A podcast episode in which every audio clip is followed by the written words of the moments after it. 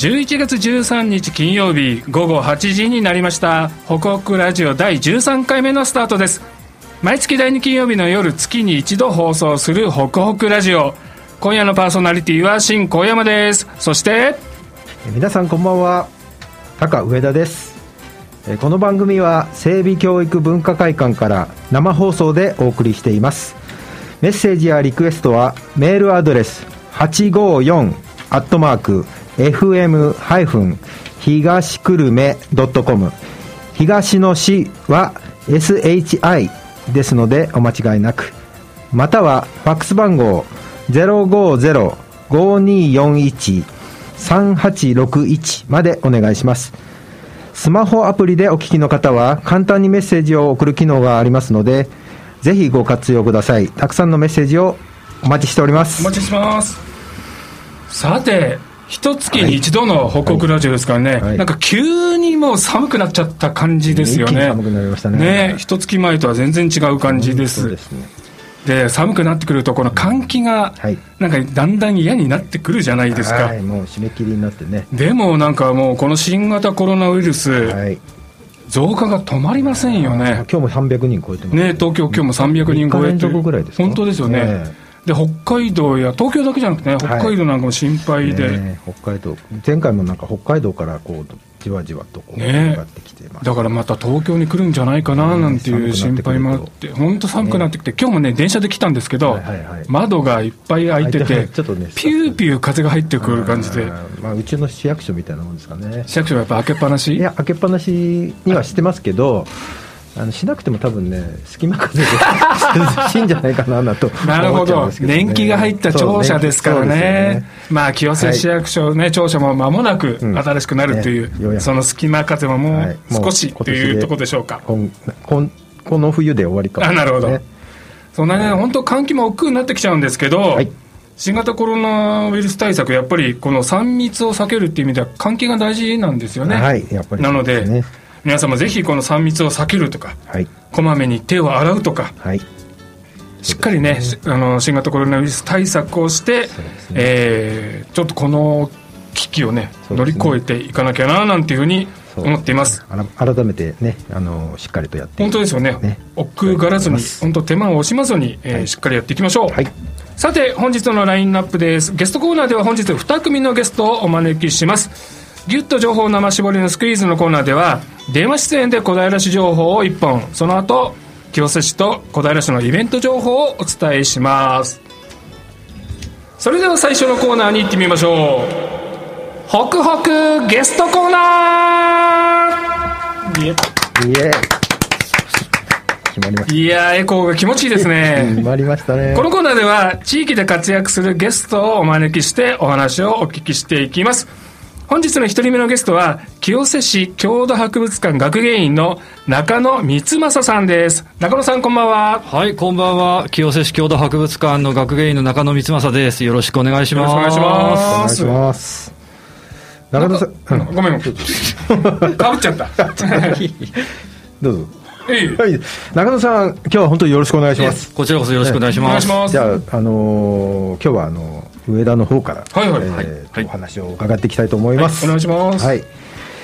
まずですね、中野さんが今お勤めになっている清瀬の郷土博物館。うん、はい。はいここの魅力というのは何なんでしょう？魅力ですか、いきなりどんな施設？きましたね。すごいですね、どどんな施設？ですか、そうですね。清瀬市の郷土博物館はですね、清瀬駅から歩いて10分ぐらいのところにある博物館でして、えー、昭和60年に開館した博物館になりますね、昭和60年？はい。だからもう30年ぐらいですかね、なりますね。で博物館と一緒にその文化施設があるので、はい、今日お話しする展示のこととかそれ以外にもあの職員がですねうどん作ったりするっていう。そういうところで結構あの、地域では意外と有名なとこだったりするかなっていう場所ですね、はい、あの欅並木の欅通りからもちょっとこう見えてねすごく雰囲気のいい場所ですよね。周りがね畑なんですごい目立つんですよね、はい、この時期特にあの雰囲気が、そうなんです。ね、いい場所で落ち葉が綺麗でぜひ来ていただければと思います、ぜひよろしくお願いいたします、そんな清瀬郷土博物館で何かキンキンに、はい、考古学ロマンいっぱいのイベントが開催されるようですけれども。考古学ロマンなんかそそられますね。はい、えー、そうですね、えー、今月の21日の土曜日からですね、はい、えー、来月の12月13日の日曜日まで、はい、えー、下宿内山遺跡という清瀬市に遺跡があるんですけれども、うんうん、えー、そちらの方の展示タイトルが下宿内山遺跡展江戸から昭和の清瀬を掘るというのをですね開催するということになりましたね。江戸から昭和の清瀬を掘る、はい、これはどういったことなんですかね。まずですね、はい。昭和からそのいわゆる江戸から昭和っていうところはちょっと今回副題っていうか、まあ、重きを置いてまして、すごい範囲が広いですよね。そうなんですよ。多分皆さん考古学っていうと縄文時代とか古墳時代とかってそういうイメージがあるんですけど土器が出てくるっていうイメージがあるよ。そういうイメージがあるんですけど実は考古学って、えっと、うちの先生がよく言ってるんですけど1秒前から考古学と。1秒前から。1秒前から。なので私たちが生きてる時はもう考古学なんですけどね。もう考古学なんですね、はい、でそれが下宿内山遺跡はちょうど昭和の30年代ぐらいまでのい。わゆる遺跡も掘ったということで、すごく珍しいっていうところで江戸時代から昭和までのそのいわゆるですね考古学の、まあ、展示を中心にやろうかなっていうところで考古学ってこんなに広いんだよっていう意味で副題でそんな名前がついてますね。昭和30年代なんて私たちの親の世代は全然普通に暮らしてた時代ですよ。そうなんですよ、あのこのチラシを見せたおじいちゃんが俺は遺跡かって言われて そこかっていうねそういうネタですけどね。でもそれが遺跡なんだね。そうなんですよ。はい。そうなんですね。じゃああのー、その遺跡はい。どの辺にあるんですか、清瀬市そうなんです、なかなかね、清瀬市にお住まいの人でも難しいんですけど、ね、なかなか難しいですよね。ちょうどね、清瀬市の北東部にありまして北東部？はいちょうど埼玉県との県境のところにあるんですけど、で柳瀬川沿いにありまして、場所がですね清瀬の水再生センターっていう建物があるんですが、はいはい、えー、そちらをですね発掘建設するときにその40年前に発掘した時の遺跡になります。そうですか。あのー、今の時代だですとその位置ってまあ、駅からも遠いですし、はい、まあ、どちらかというとこう、はい、まあ、閑散とした場所っていうイメージがあるんですけど、はい、当時は何かそこに人が住まわれてたそうですね、ね、この下宿内山遺跡っていうのはですね、はい、縄文時代からさっきお話しした通り、うん、昭和30年代ぐらいまでの人がずっと住んでて営みを、まあ、ずっと調査したっていうことになりますね。すごいですね、はい、あの長きにまた大体などっかでこう途切れたりだとか、はい、途中からこうね、あの開拓されてこう住み,、住み始めるとかいう話なんですけど、その縄文の時からずっとこう、ね、昭和にかけて、ね、人が住んでいたという形跡があるということは、なかなかこれないそうなんです、ね、面白いですねやっぱりね。やっぱりロマンあふれますねこれね。でやっぱり掘ったところも広くてですねはい、はい、いわゆる水再生センターとか掘ったとか約、えっとね、21万平米ですかね。21万平米、はい、でよくわかんないけど。そうなんですよ。計算してもらったら東京ドーム4個分らしい。そこを掘ったという遺跡になりますね、えー、広ありますねはいそしたらそのところがどんなようなものが出てきてそうですね。今回の展示の話でいくと、はい、江戸時代の初めの頃ですね、江戸時代の初めの頃の旗本陣屋っていうのとですね、あとで江戸時代の半ばからさっき言った昭和30年代の農家のお家の遺跡が見つかったってことですね。そうなんですね。はい、旗本陣屋って何なんですそうなんですよ、これがなかなかですね、えー、珍しくてですね、うん、ちょっとまあ説明長いんで、かいつまみますけど、はいはい、徳川家康が要は江戸に来た時に、はいはい、その直属の部下の旗本を大事なところに住まわせて統治させたっていう、そういうお住まいが陣屋っていうんですけど、まあ、あの関東近辺にいっぱいあるんですけど、発掘調査だけでいうと、7個ぐらいしかなくて、そのうちの一つが清瀬だっていうことですね。すごいですね。ということは、清瀬は重要な場所だったそうなんですよ。今はね、あれですけど、重要なん今も重要ですよ。怒られるな。江戸時代初期なんで、そうなんです。小平はまだ荒野だったからね、本当、人も住まないような。そうなんです。全然違うな。そうなんですよ。やっぱ清瀬もちょっとまたね、その当時を思い出して頑張らないといけない。いやいや、本当に本当に。まあまあ、冗談はさておき、えあのそんなような、あの旗本陣屋なんですけど、どんな旗本はどんな旗本はですね住んでた人の名前分かってまして、太田さんという方が、ね、太田さん。はい太田さんが住んでましてその徳川家康が大阪夏の陣とか冬の陣ありますよね。一緒に、えー、戦ってる人で、あね、連れて行ってもらったそう連れて行って戦っていたっていう感じですね。そうなんです。清瀬から大阪夏の陣冬の陣。に行ったってことですね。すごいですね、はい、いろんなところにこうつながっていく話なんですね。はい、なかなか面白い話を聞かせていただきました。そうするとずっとその旗本陣屋っていうのは江戸時代しばらくこう、そこに存在してたんです、ね、思われるんですが、うん、そうじゃなくて、江戸時代になると、こう徳川家光になると、三代将軍の時に安定すると、その旗本さんたちは、江戸のいわゆる今の徳23区とかに住むようになるので、ここはね、人が住まなくなってしまうんですね。で、荒れ地というか、荒野になったところに、今度さっきお話しした農家さんがですね、住み始めると、それが昭和30年代ぐらいまでずっと住んでるよっていうことなんですね。そうすると今あの清瀬のその地域にいらっしゃる昔からの農家さんっていうのは、場合によったらその頃からずっと先祖遡るとその頃からそうなんです、はい、の可能性あるよっていうことですね。歴史があるんですね、はい、へえ。面白いね。面白いですね、うん、そうするとそこからも何かはい、出動そうですね、はい、あの江戸時代のさっき農家さんでいくと、やっぱ皆さんが今もご飯で使ってますよね、お茶碗とか、あれがですね大量に出てまして、多分数万点ぐらい出てますね、そういうのはいろんなところあの住んでたところのゴミ穴とか、えーと、用水とか、いろんなところから出てますね。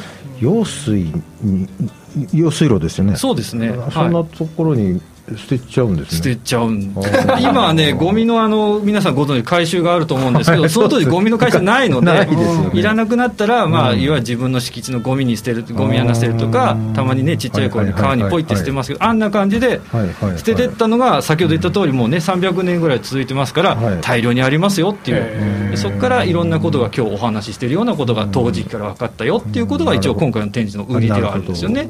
はい、まああの手法今持って11月の1日号なんですけどまあ、ここにあのあで出てきたこれね食ね、はい、出土した陶磁器の写真が資本の一面に出てるそうですよ。なるほど。そうなんです。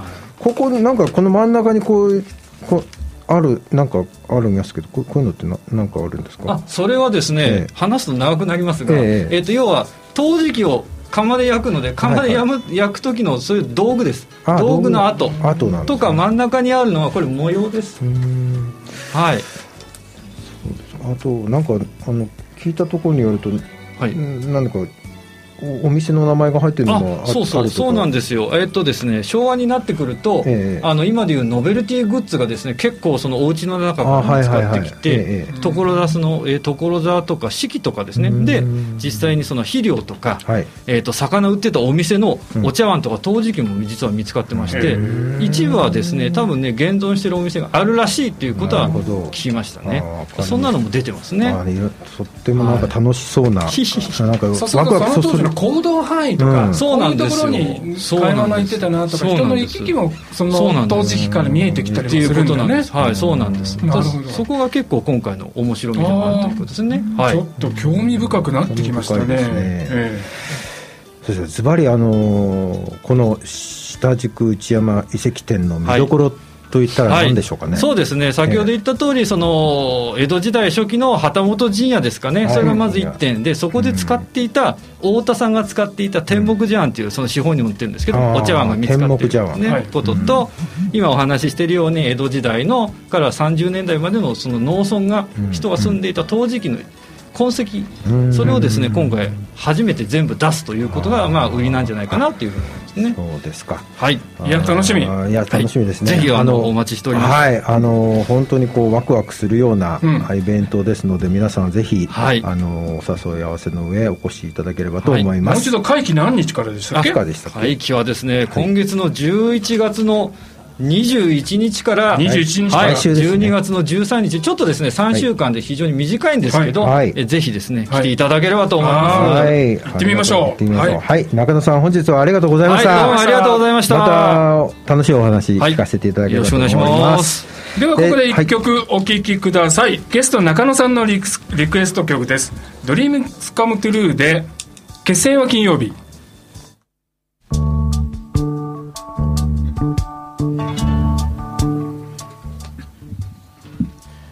お聞きいただいているのは FM 東久留米ホクホクラジオです。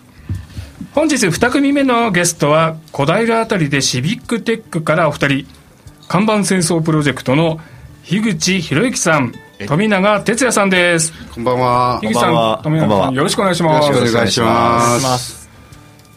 いやーなんかこのお二方とこのスタジオでこうして喋るっていうのもなんか不思議な感じなんですけどねなんか今日は全くね、はい。飲み屋さんでしか喋ったことない本当にビールがないところで喋る話したこと多分ないですよね。そんな感じで、え居酒屋風で行ってみたいと思います、よろしくお願いします。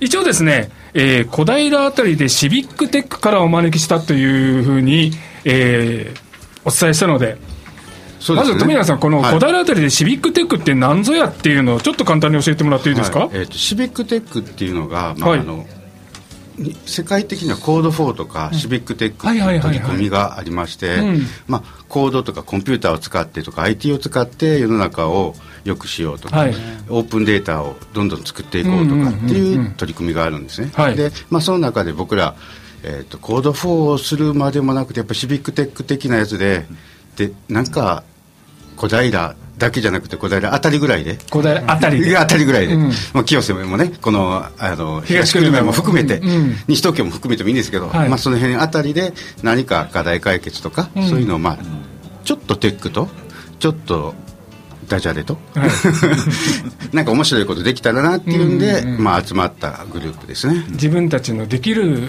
ところをできる範囲でできる技術でっていう感じですかね。面白いですね。今活動っていうと何人ぐらい？一応このメンバー的には何人ぐらいいったりする？メインのメンバーって言ったら56人になるんですかね。でもあのフェイスブックのページで今150そんなにいるんですかね？6人ぐらい見てくれてますね、はい。なんかいろいろね楽しい情報が飛び交ってるんですよねそうですね。半分ぐらいギャグですけどね。まあ 冗談が多いですけど、ね、でもそういう思いつきでやってしまうという、うん、そうそうそう。でもそういう楽しさがないと活動は続かないっていうところもありますからね、はい、そうですね、でやっぱり楽しくなきゃなんかね課題解決しようって言ってもね、うん、なんかこう後ろ向きになんか頑張ろうとかってやったってなかなかね、そうですね、まあしんどいだけです、ね、なんか重くなってきちゃう、ね、そうそう重くなってきちゃうから。ちょっと気軽にフットワークよくやるには楽しさも大事ですよ、ね、この人なんかもうむちゃくちゃフットワークいいですからね。やろうって言って公演のやつ全部調べようって言ったら、ねうん、なんか1週間ぐらいで400箇所300 300 ちょっとですね。いや本当ね全部調べてきました。樋口さんのフットワークの軽さは本当に驚きますけれども。驚きますよ。そんなシビックテックななんかテックな感じの人たちがなんか看板清掃プロジェクトなんていうことなんですけど、ちょっとテックっぽくないんですけど、なんでその看板をきれいにしちゃうなんて、樋口さん、思ったんですかね,、その公園もあったりして、画像データがいっぱいあって、はいはい、で看板がない公園もある、あなるほど。それから汚れてる公園ある、はいはい、読めない看板がある、うん、すごい寂しくて。でまたそのダジャレっぽくじゃないんですけど、はい、その話したらじゃあ一回掃除とかなんかしちゃおうよと。きれいにしようよと、で市の方に掛け合ったらあある範囲出したらご自由にどうぞと。許可がきれいにするぐらいだったら、うん、看板作るのも別にいいですよっていう話もちょっとあったんですよね。ただ作るまでいくと大変になっちゃうので。まあ、お掃除からしてみちゃおうかっていうんで、去年ですよね、うん、目の前に3人いらっしゃいますけど、ね、の方にね、うん、言ったんですけどなんか全然何も返ってこなかったんで、市役所全然な何言ってわかんなって。あ市役所に人やった。あら。ここだけの話ここだけの話。市役所硬いですからね。でもその市役所が看板作ってもいいよって言ってくれたんでしょ？最後はどうぞ。まあそんだけ熱意あんならどうぞっていうことで、それはやっぱり皆さんの行動力で、うん。ね本当 樋口さんのねね。いやいやいやそして第1回の看板清掃活動が、あれは去年、去年ですね。9月ですね、はいうん。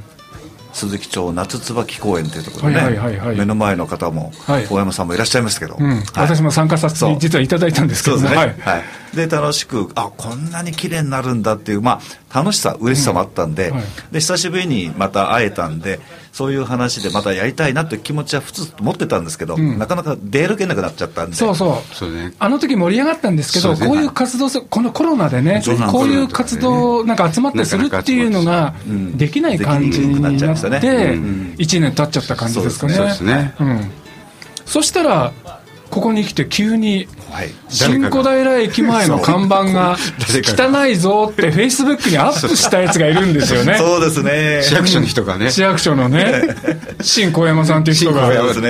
そしたら急にその時の記憶が蘇ったっていうか。前回な俺シンナー使っちゃったんだけどこん絶対自然素材で綺麗にしたいなっていう前回はなんかマジックで書かれてたあの落書きなんかも落とそうと思ったんでそういうシンナーとかで結構まあ綺麗に落ちたんですけど、富永さん的には少し罪悪感テックっていうテック何も使ってなかったからだからちょっとこうひとひねりのテックが欲しかったんですよ、そうですね。そうねだから。環境にもよくないし環境にもよくないし、環境にいいやつでこう綺麗にできる。じゃあそれはずっと富永さんが心の中で、その種火を燃やしてたわけですね。そうなんです次やるときは、次やるときは、シンナーじゃなくて、シンナーじゃなくて、テック使うぞ。テック使うぞ。ああ、なるほど、なるほど。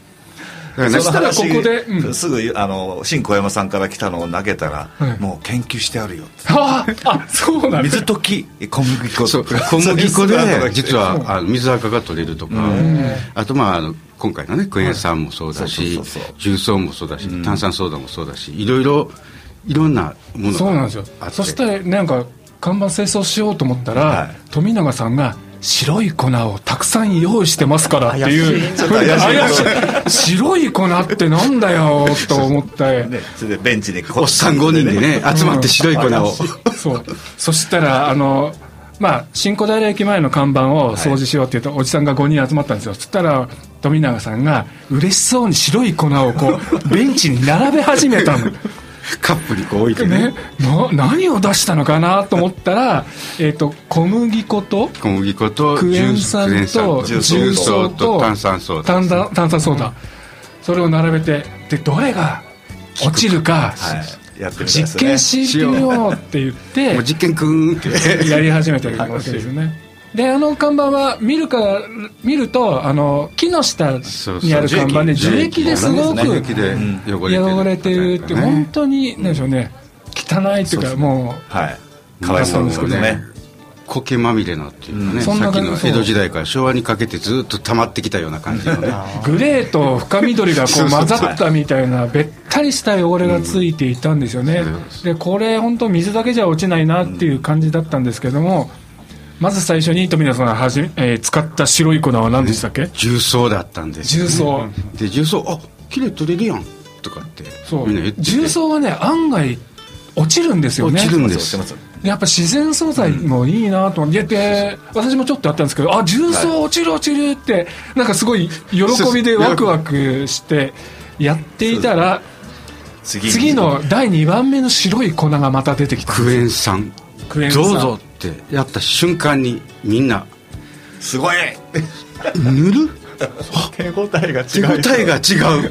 もうそっから写真撮るのも忘れちゃってみんなし 落ちる落ちる。落ちる。あの時のみんなのなんか顔っていうかはあっていう感じだったんですよね。なんかこう来たよっていうか、なんかこうやっぱりあアハ感っていうアハ感。そうまさにアハ感ですよね。アハ感ですよね勝手に掃除始まってねバーンこんなにクエン酸が効くの？効くの？っていう発見と綺麗になる喜びとそうそうそう。あの時のなんでしょうね。何、うん、とも言えないおじさんでそこからそこから集まった。顔見せたかったよ。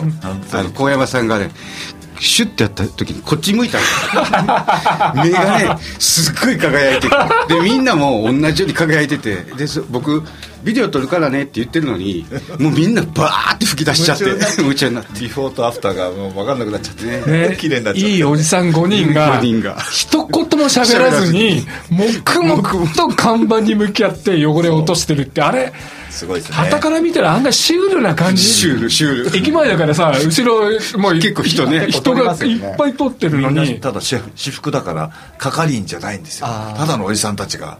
変なことしてるわけですよね。いや でも楽しかった楽しかった楽しかったですよ、でまあ1時間ぐらいかかるかなって言ってたのがね。3 4 0分でね、あっという間でした、あっという間でしたね、だって賞味多分あれやってたの15分ぐらいいや本当そうですね。うん。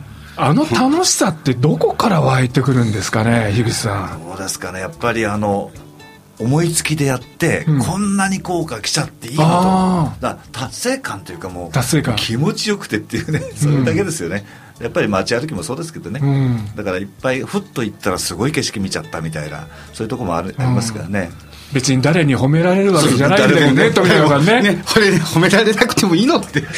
ただ自分がこうやったらすげえ綺麗になったなっていうだけなんですよ。あの自己満足だけど、うん。充実感っていうか、ね、すごい、ね、あの喜びって何でしょうね。本当すごいですよねいやこれ若い子にはなかなか分からんかもしれんけど、うん、おっさんになってきたからかもしれんけど。で、ね、あの後に飲んだビールのうまいことうまいこと。あれの長いこと長いこと。15分ぐらいで掃除するんですけど1時間以上。ぐらいでビール飲んでますから。それが楽しい。いやそれが楽まあそういうなんでしょう達成感、うん、充実感と終わった後の楽しさ、まあ、そういうのが活動のエネルギーになってるっていうことですかね。でも飲みながらもね次の課題ね話してましたもんね。そうそうそう。また看板探さなきゃとか。看板探さなきゃとか。止まらないですね。そうそう。看板の公園の看板はもう70個ぐらいとかあと40個がこうだとか、そうそう。あの種類別に汚さ度合いとか。でも他のまだね看板があるっていうのがこの間から、うん。そうそうそう。あの公園じゃなくてね道路の標識とか、ね、やり始めてから看板が目についてしょうがないんですよ。そういうもんです。あこれこれこれ言われ これいけるぞそうこれ何使うかなみたいな。そうあの辺のなんでしょうね、うん、次から次にこう。そう。ですね。面白いですよねこれ勝手にきれいプロジェクトみたくしてほしいですね市民の皆さんでね。家族でやると結構楽しいんですよ。勝手にっていうのがいいですよね。自分の家の周りの近くで。近くだけで近くを勝手にきれいにしていくそう。いう人たちがいっぱい増えると街がどんどんきれいになってくるしそうするとポイ捨てもなくなるしね。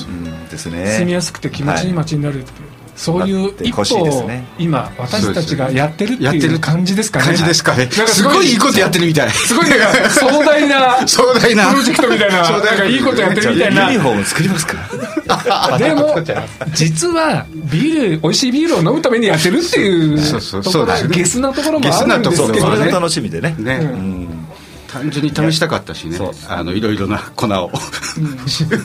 やらされるっていうのは嫌なんですよね。ああなるほど。やるっていうやってみちゃうっていうのが一番いい。自分から能動的にこうやってるそれが一番いいですね。命令されるんじゃなくてね。それは嫌な方になっちゃうんで、うん、でもそうやって街が綺麗になるっていうのは本当一番いい方法なのかもしれないですよね、うん、これだけ楽しいからむっちゃくちゃ安い娯楽ですよ、いや本当ですねね、遊びとして考えるとむちゃくちゃ安いぐらい、うん、100円ショップで買ってきて。だってクエン酸も重曹も100円ショップで売ってますからね。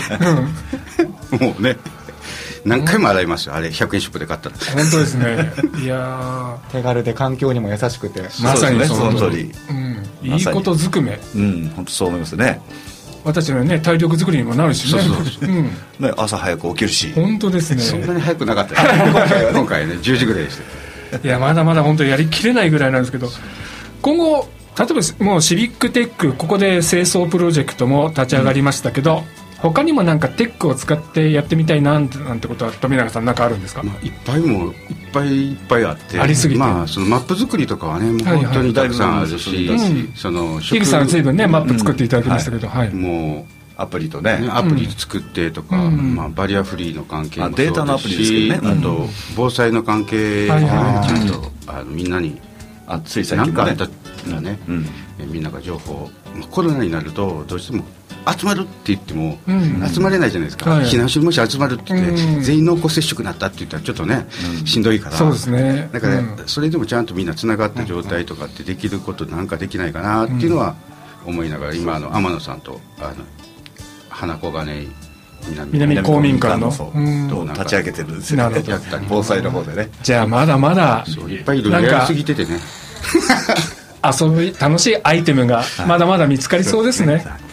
まだまだこれからもね。楽しくゆるくつながりながら楽しくやっていきたいと思います、はい、すみませんあっという間の時間になってしまいました、はい、ありがとうございます、えー、2組目のゲストは小平あたりでシビックテックの富永さんと樋口さんでした、はい、今夜はありがとうございました、ありがとうございました。では、えー、樋口さんのリクエスト曲でワニマのやってみよう。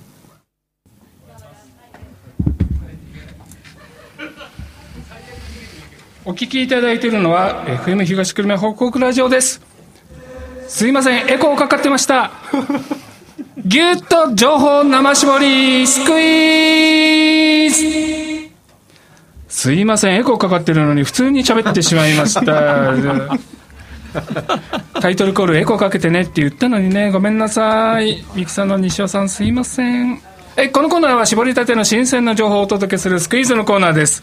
えー、清瀬市と小平のイベント情報などをお届けしますが、今夜は最初に電話がつながっています。小平市環境部環境政策課の奥村修二さんです。奥村さん、こんばんは。こんばんは。よろしくお願いします。よろしくお願いします。今日奥村さんにお聞きしたいのは、小平市環境基本計画についてお聞きしたいと思います。奥村さん、この環境基本計画っていうのはそもそも何なんでしょうか？はい、えー、環境基本計画はですね、はい、えー、小平市環境基本条例、えー、これに基づいて、うん、環境に関する施策を総合的かつ計画的に推進するための計画となっております。なんか、えー目指す環境像、循環調和共同の輪を大切に、みんなで気持ちよく暮らせる街、小平と定めておりまして、この実現に向けての計画となっています。なるほど。循環共同、うん、なんだっけ？なんだっけなんて言っちゃいけないけど、まあ、そういう計画ですよね。循環調和共同です。循環調和共同。覚えとかなきゃいけないですね。その環境基本計画を今、改定作業をしてるんですよね。あそうですね。あの昨年度と本年今年度ですね、うん、2年間でやっております。はいと今作り変えて、今度新しく出るのが第3次でしたっけ？そうです、第3次計画でして、まあ、令和3年度から12年度までの10年間の計画となってます、うん、なるほど、来年から始める10年間の計画ですね、今度、第3次は第2次と変わって、どんなところが変わったとか、ここが売りだなんていうのはあるんですか？はい、えー、次の計画はですね、えー、市全域のエネルギー施策を定めた、まあ、小平市地域エネルギービジョンという、まあ、別の計画があるんですが、こちらとですね、はい、えー、地方公共団体である市役所もですね、うん、えー、市内の一事業者としてのお環境に対する計画、えー、小平オフィス計画というのもあるんですが、これを包含する形で作ります。またですね、新たに生物多様性地域戦略であるですね、小平市生物多様性ビジョンというものも加えまして、さらに気候変動適応策というのも盛り込んで、えー、環境施策を一体として、えー、つながりを持たせて行うという形で作るものとなっています今まではそのエネルギービジョンとかエコダイラオフィスっていうのは別々な計画だったんだね。そうですね、うん、それを今回、まあ、環境基本計画と合わせて3つの計画がまあ別々に動いてたというもので、うん、それを一本化して、まあ、一体的に、もう環境といえばこれだよっていうバイブルを作っちゃうっていう、そんなイメージでいいんでしょうかね。そうですね。あの近年は特に気候変動の影響とかでですね、うんうん、地球温暖化とか生物多様性とかですねいろんなところで影響がつながり合うような形で出てますのでなるほど。一つにまとめるというものです。やっぱり一つにまとめた方が市民にとっても分かりやすいっていうふうになるんでしょうかね。あそうですね。で、この中に市役所の計画も含めますので、なるほど、えーうん、市全体の計画と市役所の計画、うん、まあ、市役所も頑張っているということもまた見せれるというところがメあのメリットなるほど、市役所も率先してこう環境負荷を低減するぞっていうのをお見せするっていう感じなんですね。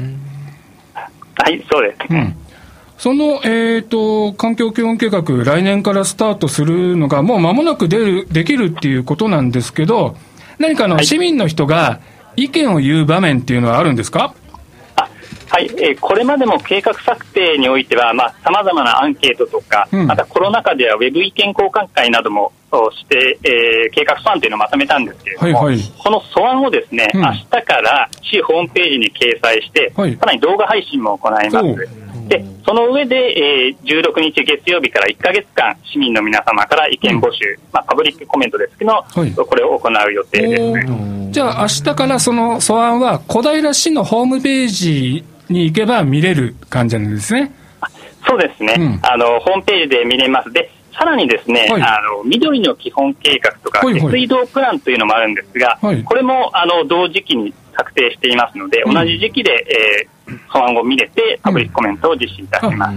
パブリックコメントの時期は、緑の基本計画も下水道プランも全く一緒というところですかね。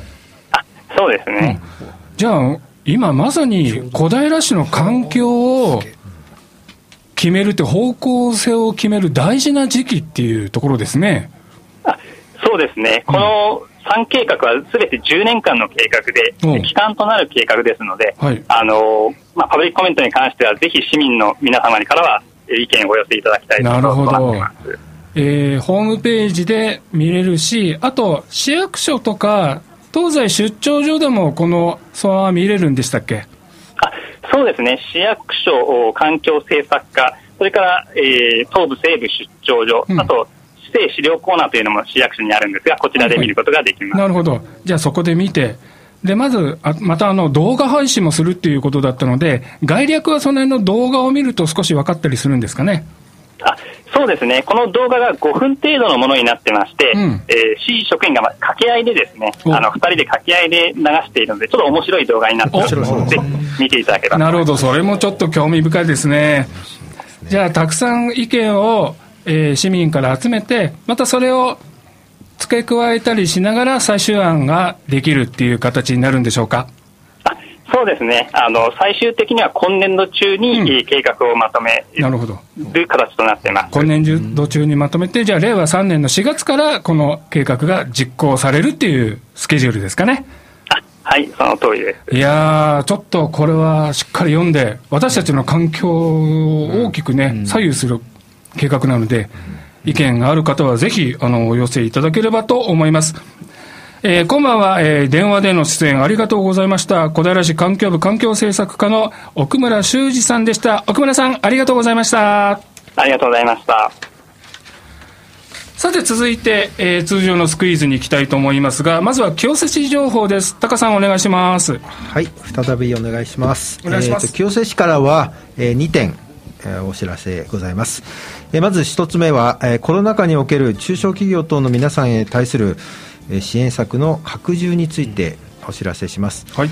えー、新型コロナウイルスの感染拡大の影響を受けてしまったものの国の持続化給付金というのがありましたよね、はいはい、この対象外になってしまった中小企業の方もいらっしゃるわけで、その皆様に対して、清瀬市と清瀬商工会が連携して、えー、給付金を給付しているんですけれども、はい。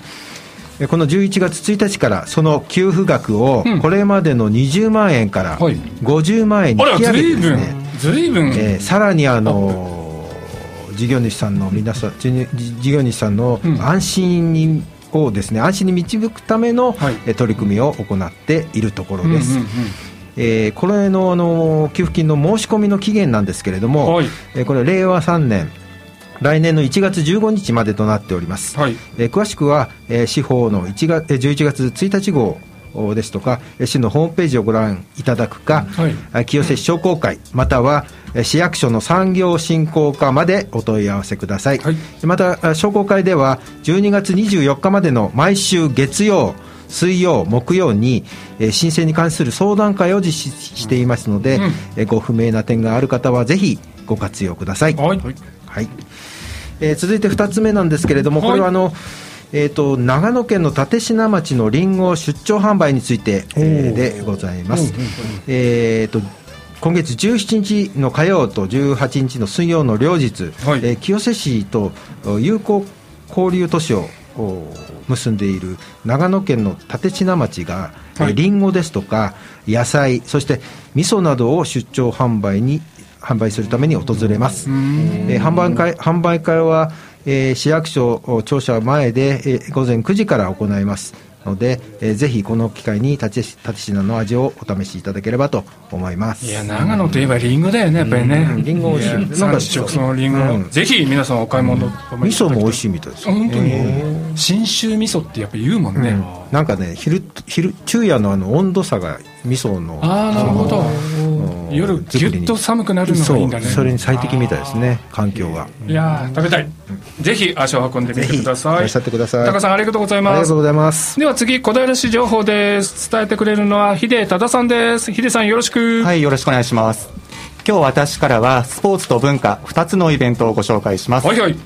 1つ目スポーツのイベントです。あさって11月の15日の日曜日に行う小平から多摩湖歩け歩け会です。はい。あの小平市では誰でも気軽にご参加していただける、ウォーキングイベントを伝統的に大切にしてきているんですけど、昔から私が子供の頃からやってるそそうですよね、はい、今日ご紹介する小平から多摩湖歩け歩け会は、うん。花子金井の南口、あと小平の南口、はい、萩山駅の北口の選べる3か所のスタート場所から、あの狭山境緑道を歩いていって、はい、ゴールの多摩湖、こう狭山公園ですよね、はい、ここを目指すウォーキングのイベントです。はいあの花子金井だと8.6キロ、あと小平だと6キロ、うん、萩山だと4.9キロぐらいの、うん、あのご自身の体力とか体力に合わせて選べるってことね。合わせて。あ、いいね、それ楽しそう。あの萩山駅では恒例のノルディックポールの貸し出しも行ってますので。今小平で地味に流行ってるからね。地味に。いいよ。新さんやってみたい。僕も実はねポール買っちゃったの。時々やってマイポール持ってる。いくらぐらいするんですか？えっ、とね、ネットで買って僕のは3000円ぐらい。そんな高くなかった。気軽に始められます、うん、始めれる。うん。あのゴールの多摩湖を望む景色はもう絶景ですよね。そろそろ紅葉も始まってきたからいいよね。また週末天気が良くて。すごいいいみたいなので。ウォーキング日和みたいなのでね。もちろんお金かかりませんので、ぜひご参加いただければと思います。あれ事前申し込みなしで当日受付に行けばいいんだよね、はい、当日受付なんですけれども、あの今年コロナの関係あるので、あの事前にホームページから申し込み表ダウンロードして書いてくることもできるので、なるほどなるほど。あの受付の混雑避けたい方はぜひそうしていただけると助かります。ですね。はい。体育協会の小平市体育協会のホームページをご覧になってください。はい、お願いします。じゃあ二つ目は文化のイベントです。うん。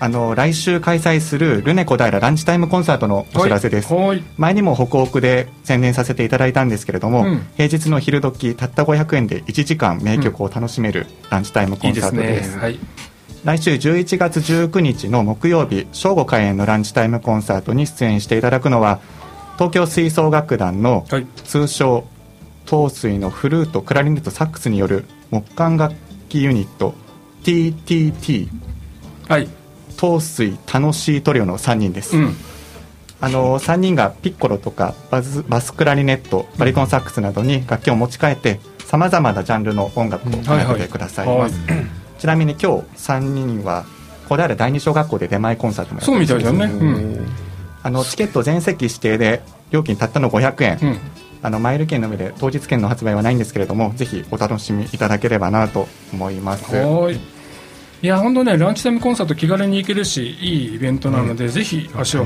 運んでみてください、ね。えー、タカさんヒデさんありがとうございました、ありがとうございましたではメッセージいくつか頂いているのでご紹介します。まずラジオネームゆうじけいさん、えー、タカさん中野さん頑張ってくださいっていうメッセージいただいてます、で次にね清瀬のセッキーさん中野さんのお話めっちゃ面白いです。中野さん個人の番組があってもいいですね。っていうことですけど中野さんもスタジオ入ってます、はい、中野さんどうですか？えいやありがとうございます。なんぼでもしありますよ。やりますよ。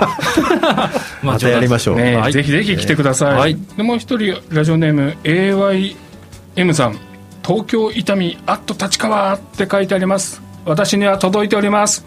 伊丹の温帯聞いてますでしょうか？今日は行けなくてごめんね。ありがとう。というところで、え一回ここで CM です。さて番組もそろそろ終わりの時間に近づいてきました。実は3曲目かけようと思ったんですけどね、えー、BGM でかかりますかね。ビキサー西尾さんどうでしょうか？今日はね先ほどあのメッセージもありましたけれども AYM さんってこれあゆみさんかな？東京伊丹立川って書いてあるんですけどちょっとね伊丹から、えー、友人が今日出てきているんですが立川で飲んでるらしいんですね。そこからメッセージを頂いてリクエストもいただいちゃったんですけれども屋敷隆人の「東京をかけて」なんていうふうに言われたので流れてきましたね。あ BGM 流れてきましたね。伊丹の音帯聞いてますでしょうか？またぜひ飲みましょう。なんていうことを聞きながらですがいや今日も盛りだくさんで楽しかったですね。中野さん富永さん樋口さん喋りがうまい。みんな喋ってますね。ね。もう時間があっという間でしたけれども今中野さんスタジオに入っていただいてます中野さんどうでした？感想。いやー本当にあのえ言いたいこと言いまくったんですいません。やっちゃいましたかね。いやいや。え大丈夫いやいやでも楽しかったあのねいやいやあのぜひ郷土博物館行ってみたいなっていう感じになりました、ありがとうございます。また何かありましたら呼んでいただければと思います。いやまた本当ねいろんな企画やると思うんで ぜひスタジオ遊びに宣伝しに来てみてください、ぜひよろしくお願いいたします。看板清掃プロジェクトもね樋口さんと富永さんと私も一緒にこうやってるので興味ある人は、えー、Facebook ページとか見ていただけると、えー、クエン酸の秘密が分かると思います。楽しくみんなで、えー、街をきれいにしていきましょう。というところでそろそろエンディングですはい。では北北ラジオそろそろお別れのお時間です。パーソナリティは新高山。アシスタントは高上田と秀忠。ディレクターは高橋康でお送りしました。毎月第2金曜日夜8時から生放送の報告ラジオですが次回の放送は12月11日金曜日です。では今夜はこの辺で来月もお聞き逃しのないように。Have a nice weekend! バイバイ。バイバイ